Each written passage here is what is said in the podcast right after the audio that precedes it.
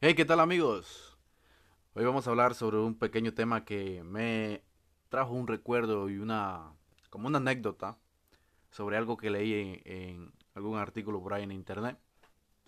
Viene siendo sobre la barba en el hombre y la importancia que ésta tiene. Primeramente vamos a empezar con lo que dice la Biblia, ¿no? Dice Levíticos 21:5, no harán tonsura en su cabeza ni raerán la punta de su barba ni en su carne harán rasguños. Esto que dice la Biblia es cumplido por algunos seguidores, ¿no? Ya vemos varias personas que de estas de la iglesia que andan con una barba descomunal prácticamente, que tienen la suerte que les crece todo en la cara, así forma, de forma fuerte, pues. Esto es muy común de ver, sí. Más que en otras opiniones, tenemos que la barba se deja crecer más bien por algún tema de personalidad, ya que una persona se identifica con algún ídolo o alguien que tiene este mismo corte y dice, hey, puede que me quede a mí también y lo implementan en su apariencia, ¿no? Simplemente también la pueden utilizar para tapar la barbilla, como nosotros los gorditos, ¿sabes? Nos cae bien esta función sobre la papada. Eso siempre ayuda, ¿no? La verdad, eh, la barba, por decirlo de algún modo, posee diferentes configuraciones. Puede ser tipo larga, sin arreglos. Pero esto solo aplica en, claro, en los que tienen cabello abundante y no se le ven espacios. Pero vemos algunos que solo poseemos poca cantidad y nos queda mejor la barba como tipo candado, ¿sí? Has escuchado de esta, ¿no?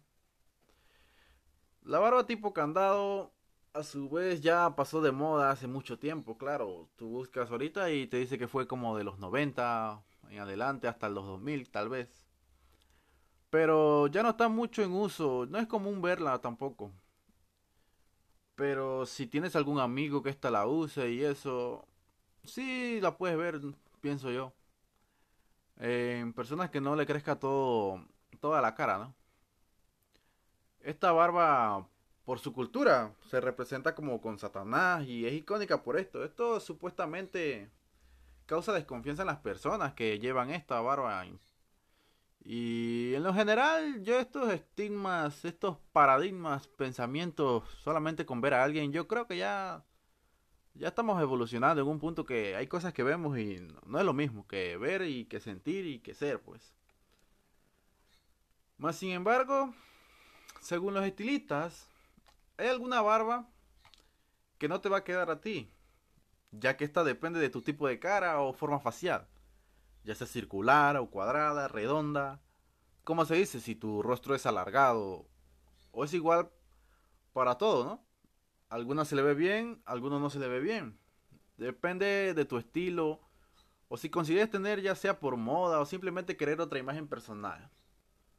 En mi concepto la barba es un accesorio muy personal ya que la mayoría nos sentimos cómodos a nuestro modo, a nuestro propio estilo y a nuestra imagen personal le tenemos mucho cariño, claro, antes de salir a la calle alguien se ve al espejo y dice, mira que estoy bien y se siente cómodo, ¿no?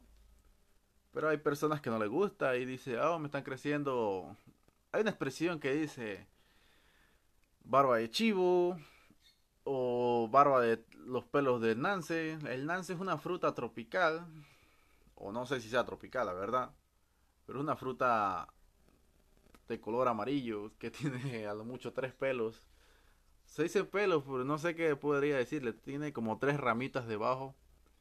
Asimismo hay personas que solamente le salen tres, tres pelos en la barbilla y eso tiene parentesco, pues, por eso se le dice barba de Nancy. Pero en este caso, cambiando como de tema, juntamente con el mismo, sobre la barba, hacen una pregunta siempre y que, ¿qué opinan las mujeres de la barba? O sea, el hombre siempre está interesado en lo que las mujeres piensen de él, ¿no? Es nuestra nuestro común denominador, por así decirlo.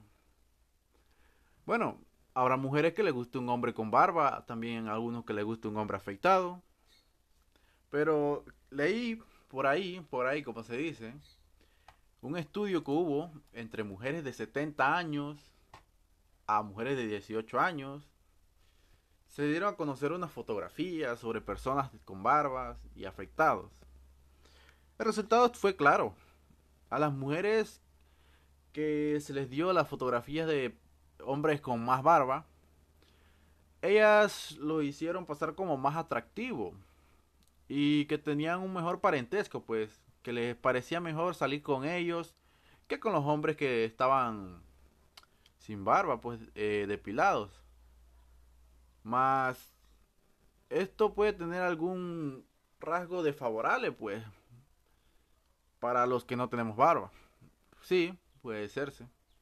Pero entre todas sí, a algunas les gusta sin barba y eso. Pero es que si lo piensas bien, eh, la barba puede ocultar las facciones de tu cara y así mismo ser como un plus, porque no se te va a ver mucho más allá de los ojos, la nariz.